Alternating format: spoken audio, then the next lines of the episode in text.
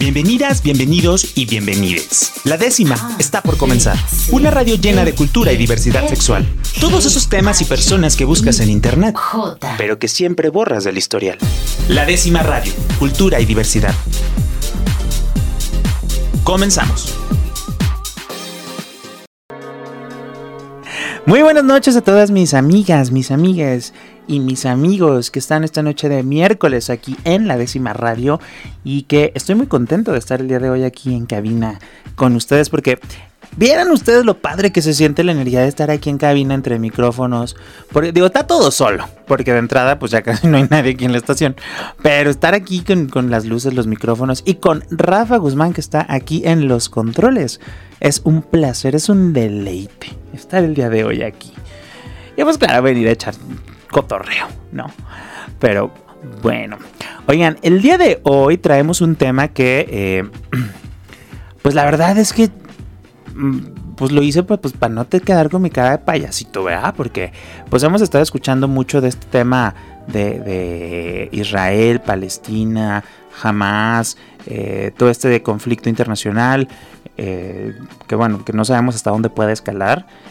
Y la verdad es que luego yo decía, oye, pero ¿de dónde viene todo esto? ¿O por qué nos interesa? ¿O por qué nos impacta? ¿No? Y yo creo, digo, por ahí una amiga me dijo que pues eso era como de prepa. Eh, que si no lo entendiera porque pues no había puesto atención en la prepa. Saludos a mi pequeña Steffi. Eh, pero... Pues yo creo que hay más personas como yo. Digo, nada más que pues ahí va Roberto el Sonso y le dice, oigan que, ¿no? O sea, abre la boca y queda ridículo. Pero pues para que usted no quede en ridículo en la próxima cena familiar, después de que le pregunten, ¿y el novio, mijo?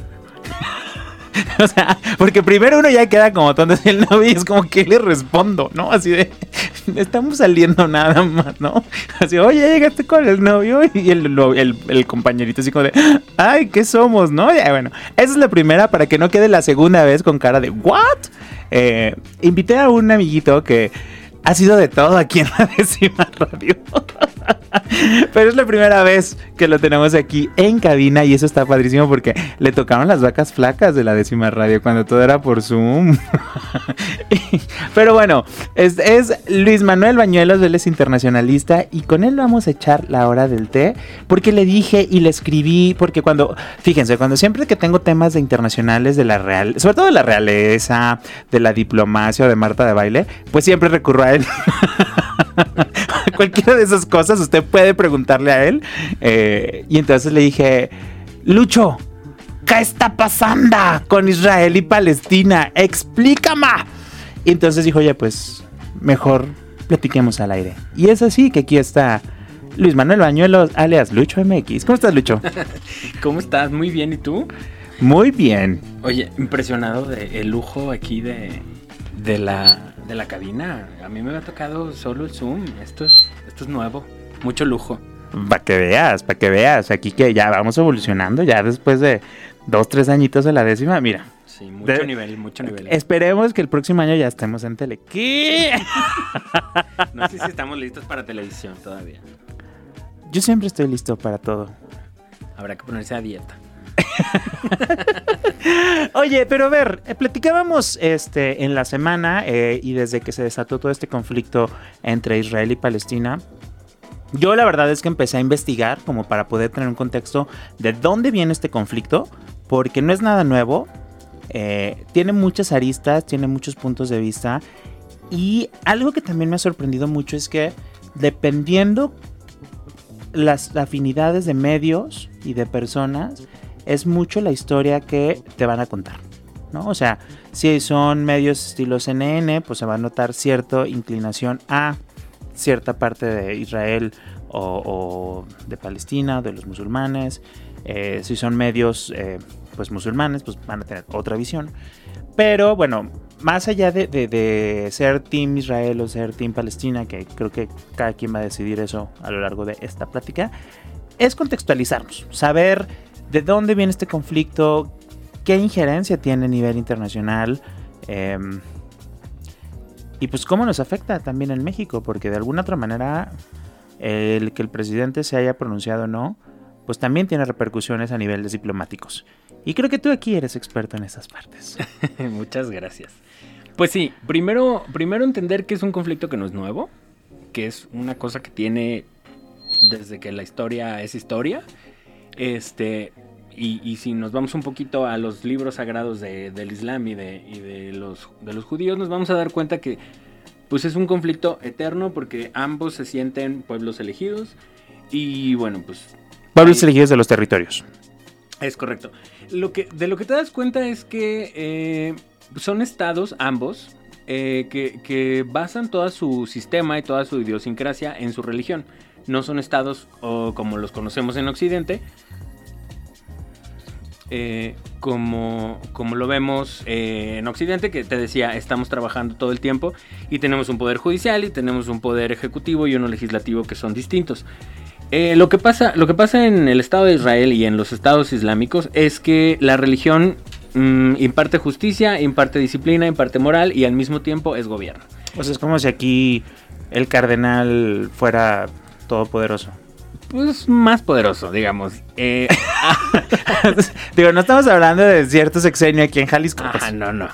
Digamos que aquí lo que, lo que pasa es que están como muy bien divididas estas partes y tú tienes la libertad de creer lo que tú quieras y en estos otros países pues las, las, creencias están muy limitadas y todos los preceptos y la forma de vida desde que te levantas hasta que, hasta que te acuestas en la noche están regidas por todo este sistema religioso, ¿no? incluyendo sus instituciones de gobierno y eso hace mucho más complicado el acercamiento entre, entre países, ¿no? Oye, y también hay un término que luego de repente lo escuchaba y era, pues, ¿qué es eso? Se oye como medio raro. El sionismo. Sí. A lo largo de, toda esta telenovela eh, palestino-israelí que nos estamos echando todos los días en todos los medios, en todas las redes, nos vamos a, enterar de, de, palabritas por ahí que son como muy sofisticadas y que luego sirven este, para pantallar ahí en la primera cita o para quedar bien en la reunión. Y, es, y es muy sencillo de entender. El sionismo es esta línea política bajo la que Israel construyó desde principios del siglo XIX la idea de que necesitan ser precisamente un pueblo eh, o un, pueblo que es Estado y que es religión al mismo tiempo, ¿no? Es esta estructura en la que eh, los judíos son eh, practicantes de la religión y al mismo tiempo tienen un Estado que se administra de manera ejemplar moralmente, ¿no? Ok, entonces a eso es a lo que le llaman el sionismo, como toda esta perspectiva, mm, creencia o de... Sí, es, es, una, es una línea ultranacionalista okay. de, de percibirse a sí mismo como un pueblo ejemplar y apalancado en ese sionismo está todo el movimiento de Israel desde que es Estado en 1948. Ah, ojo, aquí viene, hay algo importante, viene el holocausto, que tiene también un papel importante que ver en la creación del Estado de Israel después de que se acaba la Segunda Guerra Mundial. Exactamente.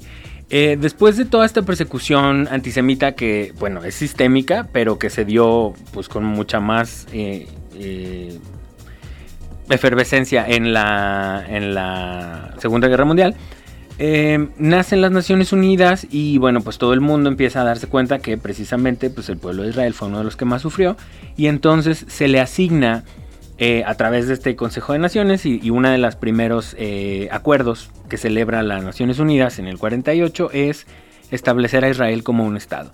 ¿Y dónde lo van a, dónde lo van a instalar? Bueno, pues con una capital en Tierra Santa, ¿no? Que además eh, si nos vamos un poquito más atrás, nos damos cuenta que Jerusalén, como capital de Israel, es este, una ciudad milenaria que ha pasado por todas las culturas, por todos los dueños y por todas las religiones, y es un espacio sagrado para todo el mundo, ¿no? Y entonces, o sea, desde ahí agarran como para poder determinar geográficamente que Israel se, se siente ahí. Es correcto. Lo que pasa ahí es que dicen, bueno, pues entonces la capital de, Israel va a ser Jerusalén y pues ahí están pateando ya varias rejas, ¿no? Porque hay muchos dueños en esta zona que ha sido una zona de conflicto también desde hace cientos de, siglos. Eh, lo, que, lo que sucede ahí es que eh, estas delimitaciones geográficas mm, no tienen mucho que ver con la gente que vive ahí. Imagínate que tú estás en tu casa y has vivido allí por generaciones. En Talpita. En Talpita, y entonces a partir de, de, pasado mañana, pues este Talpita ya es otro país y es el pueblo de Israel. Y además tienes que, si quieres vivir ahí, cambiar todo tu sistema de religión, de religión, de creencia y de forma de vida, porque tú, eh, bueno, la gente que vivía allí, pues eran musulmanes y ahora tenían que ser sí o sí, pues judíos, ¿no? Entonces digamos que fue como una especie de intrusión eh, en geográfica. Sí, digamos que era esta parte en la que los ganadores de la guerra se dividen las tierras sin preguntarle a los que viven ahí. Y esto mm, suena un poco rudo, pero pasa todo el tiempo. Y entonces empieza a haber un montón de conflictos a partir de ese momento, porque imagínate, estás diciéndole a la gente, eh, olvídense de lo que había aquí, ahora esto es un estado nuevo y ellos son los dueños. Y que, por ejemplo, ahí también creo yo, digo, ahorita como entendiendo esta parte, viene estas dos perspectivas, ¿no? La perspectiva de Israel de, oye, es Tierra Santa, desde siempre nosotros hemos tenido el derecho que la vida o el karma ha llevado a que lo, lo pueblen otras religiones, pero pues desde el origen chica, aquí nosotras estábamos, ¿no? ¿No? O sea, o y la otra es de, oye, pues nosotros estábamos aquí por algo y llegan y nos imponen. O sea, son como esta doble visión que se puede dar. Sí, pasa muchísimo y pasa en todos los niveles de todos los nacionalismos. ¿eh? Aquí no estamos juzgando, solo platicamos como la, visión. Y todos, absolutamente todos los pueblos, nos sentimos el pueblo elegido, ¿no? Los mexas somos a los que nadie, nada se nos complica y todos solventamos. Este, los alemanes son los más disciplinados y los israelíes, pues son el pueblo elegido por su Dios, ¿no? Y los musulmanes a su vez y los católicos a la suya y entonces pues nos vamos a ir dando cuenta que partiendo de esa premisa no vamos a llegar a ningún acuerdo. Y luego, para el mal de todos, los vecinos, eh, la misma ciudad es sagrada para todos, entonces pues todos se sienten dueños del changarro. Y ahí es donde se pone pues álgida la cosa. Oye, vamos a un corte aquí en la décima radio, pero hay un factor que me ha llamado la atención, no solo en este conflicto, digo yo la verdad es que eh, sí, creo que reprobé historia internacional desde la secundaria. Pero bueno, eh, hay un factor que se repite cotidianamente y que lo noto también en este, que es que casi siempre detrás de todos estos conflictos está Estados Unidos y Rusia. Ay, claro. ¿No? O sea, y que luego se nos olvida quién está apoyando a quién o por qué siempre eh, está apoyando eh, un cierto bloque a Israel y otro bloque que por lo general son los mismos a, los palestinos, ¿no? Entonces me gustaría que regresando platiquemos eso, como de quiénes son quienes mueven el títere detrás de... Claro, el behind the scenes. El behind the scenes, pero no solo de este conflicto, sino de muchos y en muchas partes del mundo. O sea, como que siempre están en una conjolía de todos los monos. sí, en, todo, en todos lados los vas a encontrar. Pero bueno, vamos a un corte aquí en la décima radio y estoy muy contento de estar aquí esta noche con ustedes. Y pues ya, vamos a un corte. Yo soy Robert Hernández. Vamos, regresamos y de mientras aquí joteamos.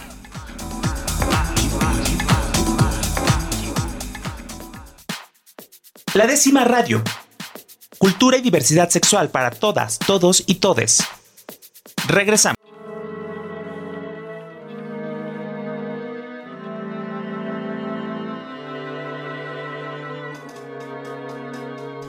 Estamos de regreso aquí en la décima radio, en el 96.3 FM de Jalisco Radio, la radio cultural del estado de Jalisco. Yo soy Rob Hernández y esto es la décima radio.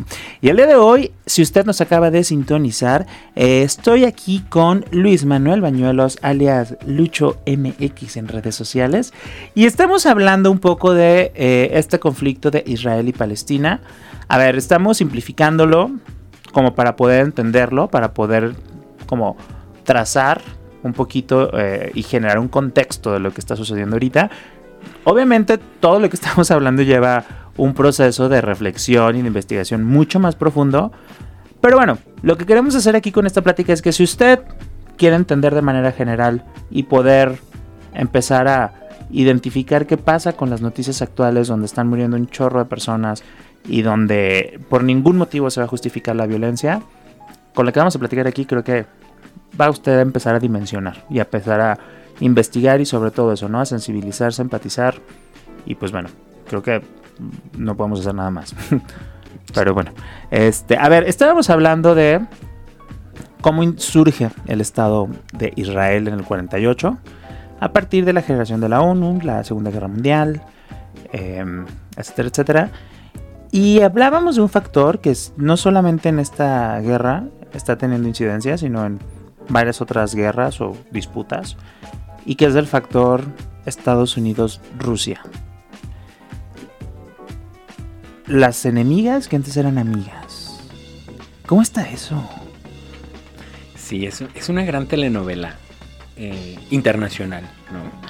Este, bueno, rusos y, gringos no nunca fueron mejores amigos, pero en su día, pues hubo, hubo allí ciertas eh, amistades o intereses comunes que les permitieron, pues, eh, organizar el mundo como está acomodado desde 1948, que, es cuando termina la Segunda Guerra Mundial.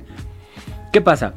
La Unión Soviética en su día, eh, pues viendo todo el, caos que estaba sucediendo en, la Segunda Guerra Mundial, pues decide tomar partido y entrarle ahí al quite.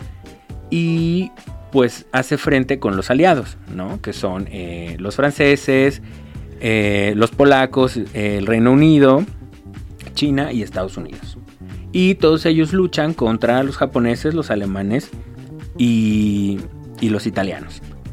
¿Qué pasa? Pues ganan, ¿no? Porque son más, tienen mucha lana, este, lo logran, la libran y luego empiezan a tener ahí, este, pues sus, sus, pequeñas enemistades porque al final de cuentas siempre pensaron diferente.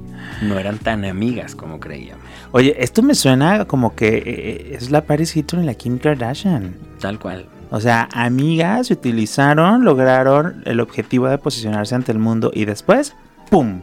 Ajá, son las amigas que se volvieron rivales porque, pues, eh, digamos que aquí no hay eh, los mismos factores que con Kim y con, con Paris, Pero bueno, pues teníamos allí el socialismo y el comunismo y el máximo capitalismo.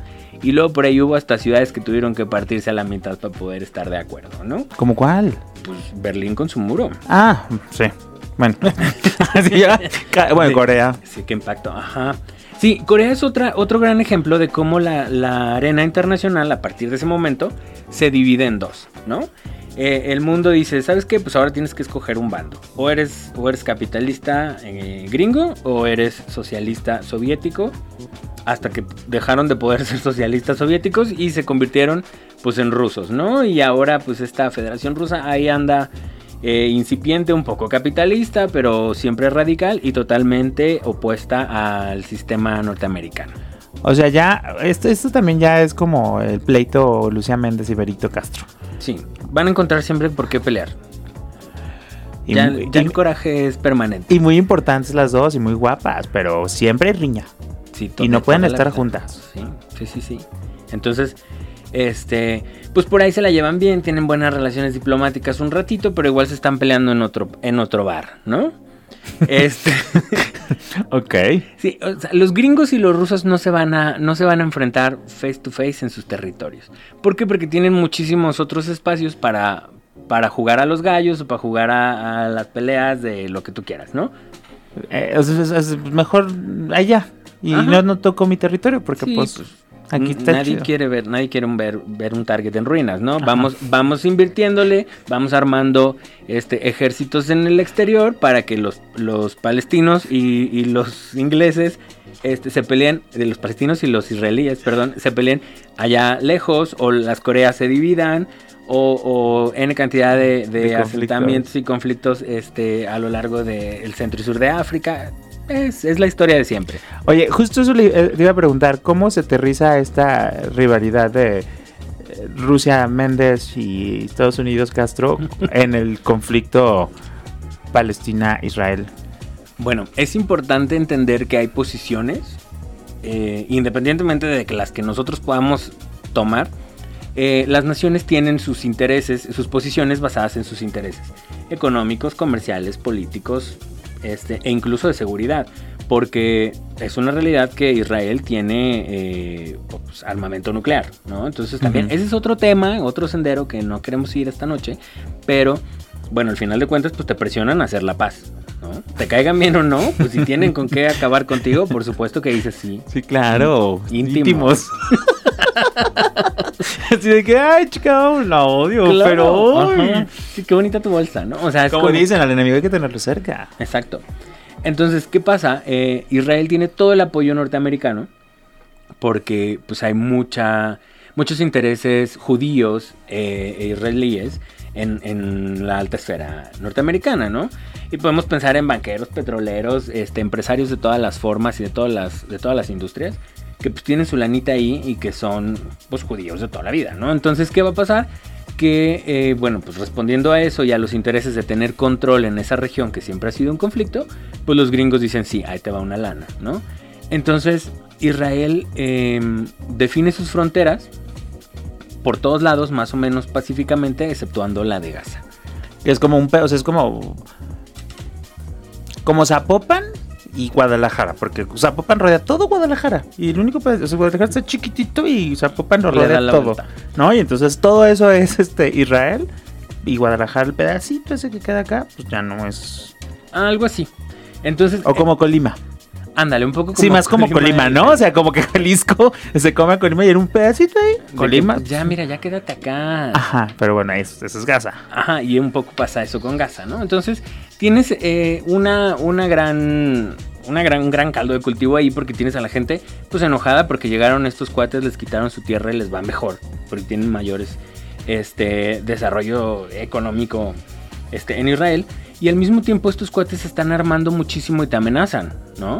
Porque amigos no somos, aunque somos vecinos y todos los días este, estamos viendo cómo llegan tus misiles, tus cohetes, tus tanques y nomás para presumírmelos, ¿no? O sea, te pones a lavar el tanque afuera de mi cochera como, como para decir, oye, brother, pues por supuesto que yo quiero recuperar mi territorio porque yo viví aquí desde antes que tú llegaras, pero no te puedo tirar mala onda ni verte feo porque ve nomás el armamento que tienes, ¿no? Claro. Entonces, este, esto, esto cuando están en paz, ¿no? Porque cuando hay conflictos, eh, los, los palestinos mueren. Y mueren de manera sistemática. Ah, Ahí, o sea, pueden ustedes ver toda la cantidad de conflictos, buscarlo en internet, y se van a dar cuenta que esto es un conflicto que tiene, pues, años, ¿no? Hubo un gran éxodo de, de palestinos que tuvieron que ser evacuados de regiones que estaban este, bajo control de Israel, o que llegaba a Israel y decía, "Ah, pues aquí ya va a ser mío y tengo una revuelta, una pequeña guerrilla, y entonces, pues los palestinos, como no tenían tanta, tanta capacidad militar, perdían la región y entonces, pues cada vez la franja de Gaza eh, o, la- o el territorio palestino se ha ido contrayendo, ¿no? Y eso no es porque los palestinos digan, ay, sí, yo soy bien buena onda, quédate con este pedazo de tierra. Es que en realidad Israel está, pues, usando Poder, poder pues la fuerza sí, brutal. su, su fuerza militar Sí. totalmente. Oye, eh, ¿y Palestina ti- quién tiene de aliados? Eh, los palestinos están mucho más cubiertos por el bloque ruso, que de entrada pues es mm, económicamente más débil. Y al mismo tiempo este, pues, responden a intereses económicos musulmanes. Ok. Este, el- la población eh, palestina es musulmana. De hecho, estos, esta otra palabrita que van a estar escuchando un montón, que es Hamas, Ujú. esta- este partido o facción radical del gobierno, digamos que eh, son una, una suerte de, pues sí, de partido político que, que hace contrapeso al interior de, de Palestina, pero que desde sus preceptos es demasiado radical, ¿no? Porque, eh, pues si bien son musulmanes y, son yihadistas, es decir, siguen súper a rajatabla todos los preceptos musulmanes, pues al mismo tiempo eh, están muy, muy enojados con los judíos y entonces se, su precepto es que son un- un partido, digamos, o una fracción antisemita, ¿no? Entonces eso hace que mientras más poder tengan, menos reconocidos na- internacionalmente puedan ser. Y eso hace que, que, Palestina como Estado se desestabilice un chorro. Porque tienen ahorita una presidencia medianamente democrática y tienen un estado de gobierno que pues ahí va, y con todas las, las, eh, necesidades y con todas las complicaciones que tiene la región. Pero no puede ser reconocido como un estado como tal porque su contrapeso político pues tiende al terrorismo, porque es antisemita y porque te está diciendo que en cuanto tenga oportunidad va a matar a un judío. Entonces, pues tú, a través de todos los organismos internacionales que buscan la paz, no puedes decir, ah, sí, perfecto. sí sé un país para que te reconozco como Estado, pero en cualquier momento, en una mala elección de tu partido, pues esto se va a volver la guerra, ¿no? Y ya te reconocí como Estado y pues pues van a estar más ¿Qué pasa los golpes. cuando la, la, estos la ONU te refieres o qué otros organismos son los que pueden? Sí, eh, la, Organización de las Naciones Unidas, este, el Banco Mundial y, este, la FAO, UNICEF, todos estos organismos del sistema del paraguas de Naciones Unidas que, te pueden ayudar un montón a reconstruir tu mm. país. Ya, y, y si reconocen como a... y entonces ellos no han reconocido a Palestina como... No, y precisamente no lo hacen porque eh, la, estructura política del interior es demasiado radical. Ok. Si, si jamás cambiara sus preceptos y dijera, ¿sabes qué? Ok, ya no queremos hacer la guerra con nadie, este, vamos a llevárnosla en paz y vamos a buscar medios democráticos para establecer este, un estado digno, pues probablemente sería mucho más fácil que se reconociera a Palestina como un estado. Pero acordémonos que, la, eh, em, que jamás es una fracción yihadista, es decir, son demasiado musulmanes. Dentro de los musulmanes son los más ortodoxos, ¿no? Como los más apegados a... Sí, los más intensos. Y entonces, pues ellos, ellos no, no se enojan y, y golpean, ¿no? Ellos se enojan y invaden y, y mandan y atacan. Y atacan con misiles, ya vimos. ya. Oye, y este, por ejemplo, ¿hay alguna razón que haya detonado estos últimos ataques o todavía no se sabe? Pues sí, creo que es un poco el hastío y el hartazgo de estar eh, bajo este, este montón de, de presión todo el tiempo. Pero sí hubo una, una siguiente eh, presión de Israel en la frontera para, para, volver a sacar más personas, ¿no? Para, tener, para ganar más territorio. Porque al final de cuentas la maniobra es presiono a través de guerrillas o pequeños conflictos para... Eh, ir, acortando como... Sobre todo Gaza, ¿no? Es lo que quieren acortar. Van, van acotando esta franja hasta que saquen a los palestinos y ellos se queden con el terreno. Eh, eso pues es complicadísimo. Esperemos que no suceda porque eso implicaría un montón de vidas, ¿no?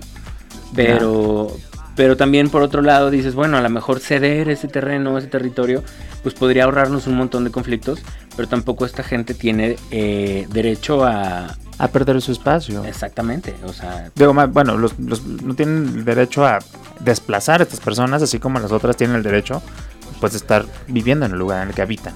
Exacto, y ahora que lo mencionas, esta gente desplazada eventualmente se vuelve refugiada. Y, refugiado es el estigma del, del, milenio, ¿no?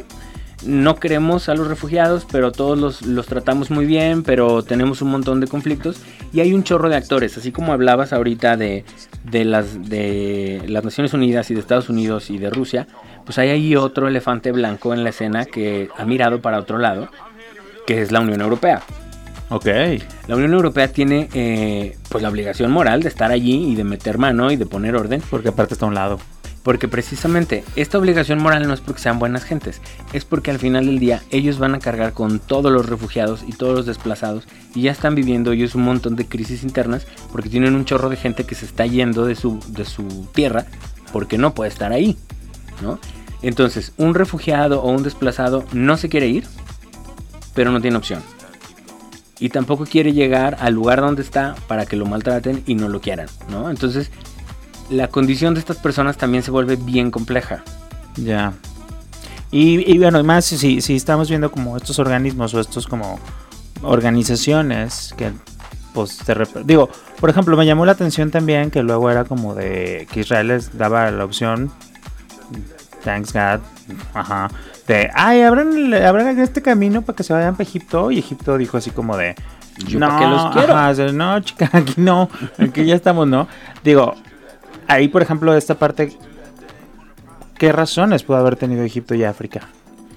En realidad es un desbalance. Todas las, todas las migraciones tan intensas eh, generan desbalances al interior de los países en temas sociales, económicos y de, y de estabilidad estructural. Es decir, tú tienes un país diseñado para cierta cantidad de personas y a esas personas les puedes dar bien, buena o mala o regular eh, servicios de salud.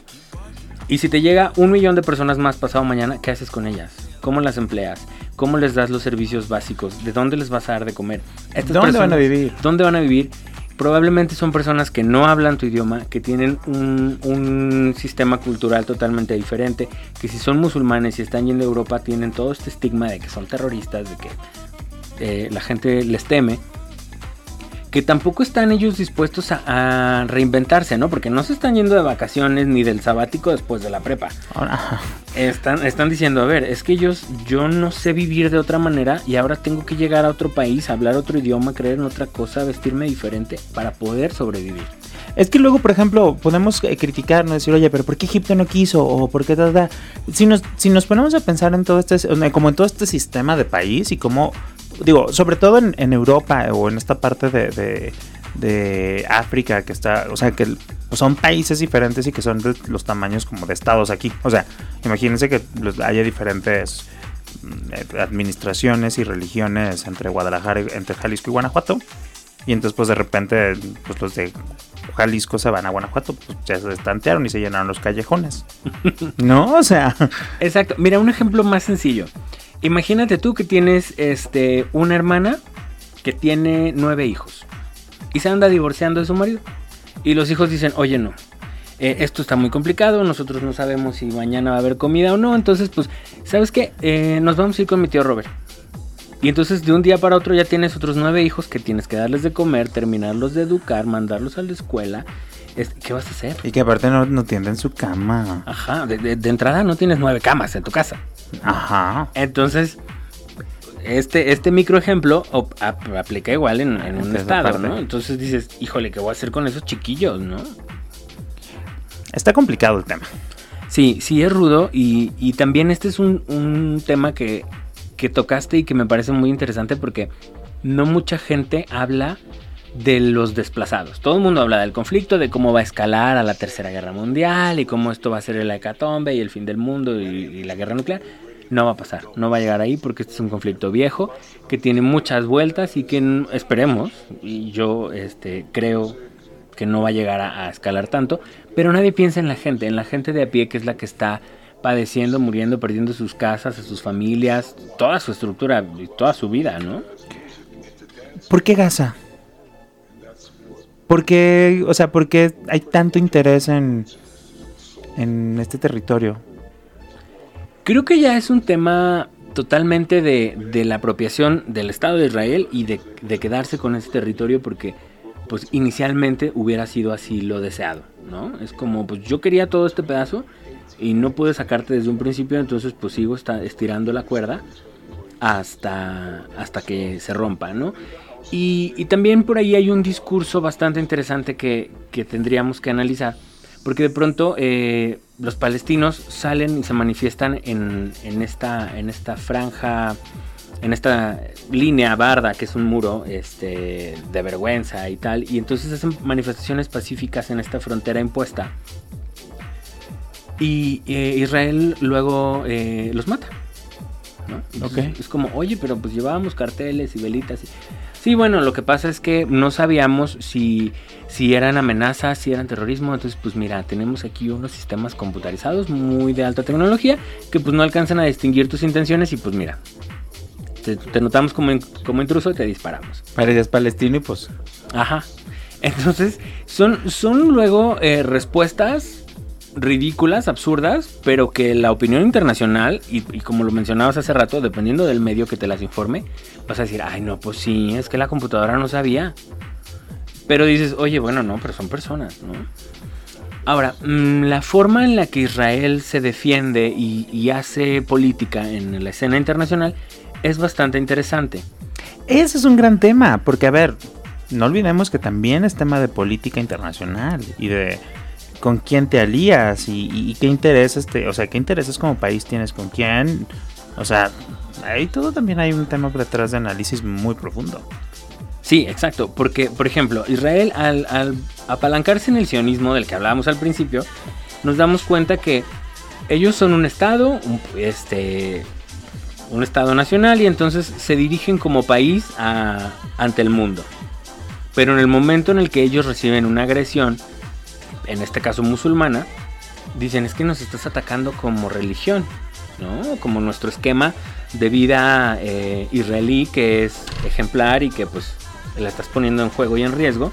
Y entonces, pues puedes desarrollar por ahí un discurso que es mucho más amigable para poder permitirte atacar a los demás, ¿no? Es decir, el ataque nunca está, nunca está bien visto, la violencia eh, no, no debe aplicar, pero digamos que en, en, el juego de la guerra, pues hay ciertas reglas que se tienen que seguir. Como dirían mi Mentitrax, en la guerra y el amor todo se vale, entonces pues paquillamos el discurso para pues tener, para no sentir, a lo mejor no sentirnos tan malo, que no nos vean tan mal, que pues, pues ya les aventamos los tres misiles. Exactamente. O sea, digo, no está bien, pero pues mínimo le, le cambio ahí un, discur un discursito para no sentirme yo tan mal y que digan, ay, te estaban defendiendo. Exactamente. Porque una cosa es que digas, oye, pues me cayeron unos misiles porque me están atacando como Estado, porque yo como Estado los estoy invadiendo y les he quitado en los últimos 30 años un montón de territorio. Pues entonces las Naciones Unidas y el Consejo de Seguridad dirían, híjole, pues entiendo el ataque, ¿no? Uh -huh. Pero entonces llega el ataque y dicen, es que sabes qué, no me quieren. Y yo tengo un, una persecución sistémica antisemita de años y entonces mis vecinos no me quieren y quieren verme como judío muerto. Entonces, pues, pues ¿cómo le hago? ¿No? Yo me tengo que defender porque si no me van a matar. Entonces dices, ay, no, pues sí. Y ya se te olvidó que eran estos cuates eh, que le están comiendo territorio a los que de entrada llegaron a sacar hace, hace 60, 70, 80 años. ¡Wow! Y bueno, esto también, como lo mencionábamos, pues si, son medios estadounidenses, que son compillas de, de Israel, pues van a agarrar una narrativa. Si son medios musulmanes, que son de Jordania, Cisjordania, toda esta parte, pues van a tener otra perspectiva. Lo complicado aquí como es como tener una visión neutra o digo, entrada si se puede. no, o sea, como eh, y, y, y, pues bueno, entender más la problemática desde diferentes dimensiones. ¿no? Vamos a un corte aquí en la décima radio y vamos a regresar para hablar de otro punto importante de este conflicto de Israel y Palestina. Yo soy Rob Hernández y estoy acompañado por Lucho, Luis Manuel Bañuelos aquí en la décima radio. Vamos, regresamos y de mientras, aquí joteamos.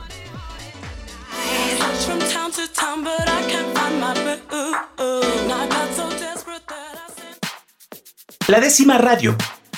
Cultura y diversidad sexual para todas, todos y todes. Regresamos. Estamos de regreso aquí en la décima radio. Y bueno, estamos abordando el, el conflicto de Israel-Palestina, pues un poquito, ¿no? Como estamos como en buffet, agarrando un poquito de todo, como para poder entenderle mejor. Y eh, otro aspecto importante es también la diplomacia internacional. O sea, ¿qué pasa con los países que no están inmiscuidos directamente en el conflicto? O sea, en, o sea, en teoría solo son dos países, pero bueno, ya hemos visto que hay otros países que están apoyando eh, a los diferentes bandos. Pero ¿qué pasa, por ejemplo, con países, no sé, como Colombia, México, eh, no sé, eh, que no están participando o tienen relación directa? Pero ¿qué pasa ahí con este tema de la diplomacia internacional? Hay varios eh, eh, presidentes que, ya han declarado apoyo a uno a otro, hay unos que se han declarado neutros. ¿Qué pasa en este tema de la política internacional? Bueno, es, es una gran pregunta y también te puede dar este charla para semanas, meses, un curso, una maestría. Este... Aquí la vamos a abordar en 10 minutos. Pero sí, es, es, importantísimo entender qué motiva a los países para estar de un bando o del otro, ¿no? Eh, todos tenemos este gran discurso de decir, ok, bueno, no queremos que nadie muera, no queremos conflictos armados y menos que puedan escalar a dimensiones pues nucleares, ¿no? Que es una palabra que no nos gusta usar, pero que, en realidad es un riesgo inminente y más si te estás metiendo con Israel. Pero, ¿qué sucede? Eh, en realidad las motivaciones de los países son mucho más egoístas que la paz mundial, ¿no? Eh, entonces hay ciertas alianzas económicas directas e indirectas que terminan impulsando el apoyo de ciertas economías y de ciertos países con, sobre de otros, ¿no?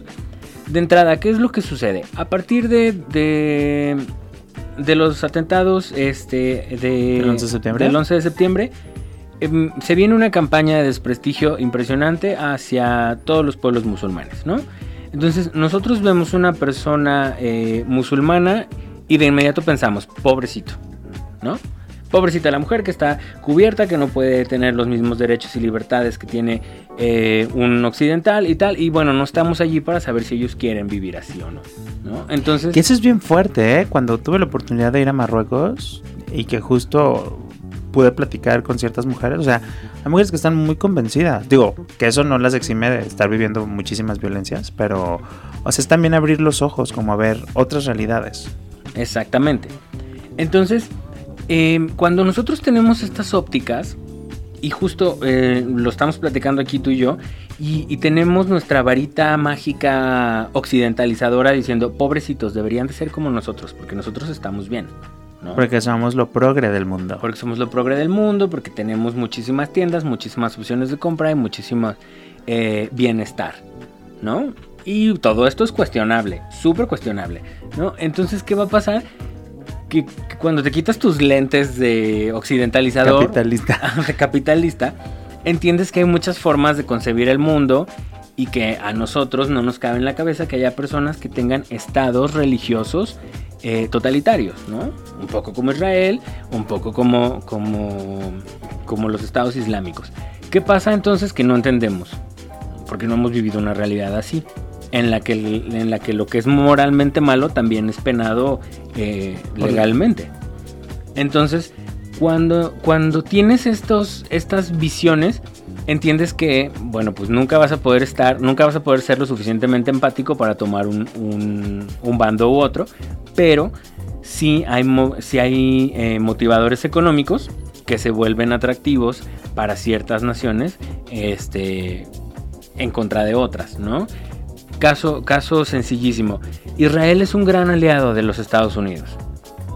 Y los mexicanos somos grandes aliados de los Estados Unidos. Entonces nunca vamos a poder ser oficialmente empáticos como Estado Nacional con eh, la gente palestina. ¿Por qué? Porque al final de cuentas nuestros intereses miran hacia otro lado. Podemos estar moralmente convencidos de que a lo mejor es una injusticia la que está sucediendo, pero nuestro discurso y nuestro sostenimiento económico y nuestro, nuestro comercio depende de apoyar un poco a Israel o de, de, o de sostener la, la, postura de Estados Unidos. La postura de Estados Unidos, ¿no? Sea cual sea. Porque al final de cuentas, pues, pues si es tu amigo, pues su enemigo es tu enemigo, ¿no? Mm. Entonces también tiene que ver mucho por eso, o sea, y, y, y, entonces quizá por esto fue que fue muy criticado el presidente de México cuando dijo, no, no, no, no, no, aquí yo, miren, que ellos arreglen sus, broncas y aquí... Nah. sí, Mira, lo que pasa en, en relaciones internacionales y, y, particularmente en diplomacia eh, es que la forma también es fondo, ¿no? Entonces, en este caso, se hubiera agradecido más el silencio, ¿no? Si no tienes una opinión que dar, pues cambia el tema, platica el béisbol otra vez, no sé. Pero bueno, cuando, cuando ya haces un, una declaración, que es una declaración al final de cuentas muy... Muy vaga. ¿no? Muy vaga y también no se pronuncia a favor o en contra de ninguno pues es, es, mantener esta línea, ¿no? Hay estados o países que, que, se mantienen al margen lo más posible que le permiten eh, su estructura de alianzas económicas, ¿no? México se va a mantener al margen todo el tiempo, pero pues todo el tiempo de al margen detrás de Estados Unidos. ¿no? O sea, como no estoy a favor de ninguno, pero pues pero, no contradigo a Estados Unidos. Exactamente. Y si tuviera que tomar un partido en algún momento cuando sea totalmente imposible, pues voy a estar con Estados Unidos. ¿no? O sea, voy a, voy a, prestar mi submarino. Uh -huh. Como en la, que fue en la Primera o la Segunda Guerra Mundial. que mandaron al escuadrón este eh, que nomás se fue a perder. Pero, bueno. Tuvimos Oye, hay... una declaración de guerra contra los alemanes. es que hay muchas cosas de la historia mexicana que, o sea, que hay un libro de, de, Luis González de Alba que justo se llama La mentira de mis maestros, que desmitifica, ¿no? O sea, por ejemplo, la, la colonización mexicana de España-México. Entonces, o sea, ¿cómo fue posible que 400 o 300 españoles pudieron contra todo el imperio azteca? O sea, no fueron solos, un conflicto interno que se dio, ¿no? Con muchas cosas, lo de los niños héroes, o sea, muchas cosas que, que luego cuando ya te los platican así como en esta perspectiva de más razonamiento, más allá de una eh, enarbolar estas figuras eh, nacionalistas o muchos otros aspectos, dices, hmm, ¿cómo? Sí, es que pasa mucho, sobre todo, sobre todo la perspectiva de la, de la gente eh, pone siempre buenos y malos. Entonces, en, la arena, en la escena internacional, no hay buenos ni malos. Hay un chorro de países egoístas que están viendo para sí mismos y para su bienestar. Y luego están las mismas instituciones que estos países generan. Y entre ellas están las Naciones Unidas, ¿no? También es, es un comentario clásico de redes de, ¿y las Naciones Unidas por qué no ponen orden? Y las Naciones Unidas no tienen capacidad jurídica sobre ningún estado. Son, porque de entrada no son un estado. son un club de estados, es decir, son una son tus compitas del fin de semana que se sientan eh, a echar la cheve y platicar de cómo van a mejorar el mundo el próximo año. Esos son las Naciones Es como cuando terminas con alguien y entonces le pides a los amigos del novio que regule. Ajá. Pues para regular siempre hacia el amigo que es el amigo. Y, las Naciones Unidas no, tienen ejercicios vinculantes de, actividad eh, política, ¿no? Todo es si quieres, creemos que está bien, te invitamos a que participes, pero si tú no quieres, pues no, nadie te va a obligar, ¿no? Te podremos hacer coerción económica, te podremos sacar del club de ricos de la, del Fondo Monetario, o no te puedo dejar de, te puedo dejar de prestar dinero al Banco Mundial, pero no te voy a obligar nunca a ceñirte a, a lo que yo opino. Eso por un lado. Y por otro lado, tampoco tienen esta capacidad jurídica de llegar y poner orden. ¿no? son el papá de nadie. Solo son un grupo de. un club de iguales. Sí, los papás. Luego ah. no pueden poner orden. Sí, y entonces luego te dice la gente, es que las Naciones Unidas son inútiles porque no pueden resolver un conflicto. Es que no nacieron para eso. ¿Para qué nacieron? para organizar la política pública global y que entonces todo el mundo camine en las cosas buenas para bien. Ese es otro gran tema, las Naciones Unidas. Sí, porque, porque mucha gente ahorita se está cuestionando de, ¿sirven o no sirven? Claro que sirven. Sin, sin las Naciones Unidas estaríamos peor, no habría, no habría norte, no, o sea, el cambio climático ni siquiera estaría en las mesas, ¿no? platicándose. Entonces, eh, no es la función de las Naciones Unidas resolver un conflicto de ningún tipo, y mucho menos uno que tiene esta algidez y, todo este montón de fantasmas alrededor, como lo veíamos Estados Unidos, Rusia, eh, la Unión Europea. La religión. Las religiones, el islamismo, este, el judaísmo. El judaísmo, el antisemitismo, todo esto, entonces es, es, un, es un, un tema bastante complejo. Oye, pues definitivamente, qué bueno que, que venimos a platicar porque por ejemplo, hay varias películas y varios documentales este, que abordan las realidades de personas refugiadas. Está una de las nadadoras. Ay, es, durísima. Eh, sí, es durísima. Entonces, bueno, creo que podemos entender un poco más, podemos empatizar más con la gente. Em,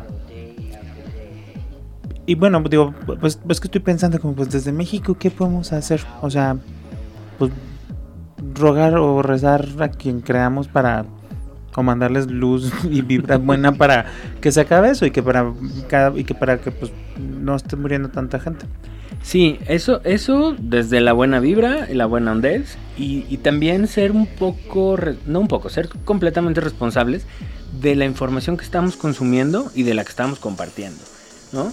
Y si estamos viendo, por ejemplo, eh, noticias de un medio superamericano, tener la responsabilidad de luego buscar eh, esa misma nota escrita desde un medio islámico, ¿no? O desde un medio oriental, ¿no? Ya sea ruso o del otro bloque. Eh, o a lo mejor con un criterio intermedio como el de la Unión Europea, yo qué sé. Para poder entonces entender que no hay ni malos ni buenos y que la información que vayamos a compartir tenga siempre eh, la certeza de que es real. Y sobre todo o sea, buscar estas perspectivas en las noticias nunca va a justificar la muerte, nunca va a justificar la violencia, nunca va a justificar muchas de estas atrocidades que están haciendo desde uno como desde otro lado, donde miles de inocentes han estado muriendo y donde incluso hasta pues, personas de México estuvieron tomadas como reas. No sé si ya qué pasó ahí al final con la con la chava esta que sale en los videos que estaban secuestrando jamás. Sí, creo que, creo que ya pudo ser rescatada, no estoy totalmente seguro. Pero bueno, digo, estamos viendo que hay mucha gente que, o sea, ni siquiera que está metida directamente en el tema está, está sufriendo, entonces, pues ahí está el tema. Sí. Es, es, rudo y siempre, siempre que vayan a platicar de un tema de estos, en una mesa muy formal, en un programa de radio o, o entre sus amigos, tengan siempre presente que estamos hablando de vidas humanas, ¿no? Y de que, y que son personas como nosotros que pueden estar en una circunstancia terrible y que, y que pues eso tiene que tener su carga de empatía. Muy bien. Bueno, pues muchísimas gracias, eh, Lucho, por venir aquí a darnos luz en este tema tan oscuro, por ayudarme a, a, a recordar mis clases de secundaria que no fui, de historia internacional. No, pues siempre, siempre es un placer venir a verte. Oye, y por ahí, eh, si, a usted le gustó, díganos en redes sociales, porque viene la última temporada de The Crown. Híjole. Entonces, pues ahí también hablar de la realeza. Que está, digo, cómo ha cambiado ahora que llegó Carlos y que se nos fue Chabelita. Eh, sigue siendo pertinente tener una realeza. No, yo digo que no, luego tú me dices que sí. Ah, es un tema. Sí, es un tema, es un tema bastante interesante. Digo, está padre pues, pues, pues para tener como los la, la, la, las familias estas que nos entretienen siempre, ¿no? Sí, al final pues ahí podemos platicar de representaciones y de muchas historias. Pero sí, sí es todo un tema que puede, puede ser bastante interesante de platicar. Bueno, pues ya cuando venga el estreno de la temporada, vamos a tener aquí a Lucho de regreso para abordar todos estos temas y sobre todo cómo ha cambiado toda esta perspectiva de la diplomacia y de la realeza también a partir de, de que muere eh, eh, Elizabeth. Sí, es, es todo un tema. Pues nos vamos. Esto fue todo el día de hoy aquí en la décima radio. Yo soy Rob Hernández y nos vemos la siguiente semana.